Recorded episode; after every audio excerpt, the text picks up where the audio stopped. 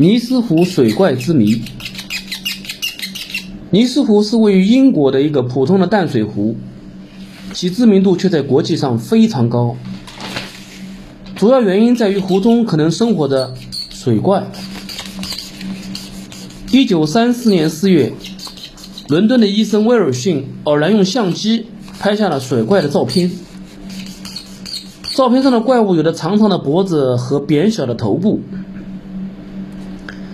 看上去完全不像当时存在的任何一种水生的动物，却很像早已经灭绝的巨大的爬行动物蛇颈龙。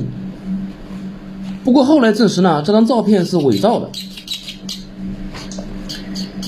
一位退休的电子工程师在英国《新科学家》杂志上撰文称，尼斯湖水怪啊，并不是动物，而是古代的松树。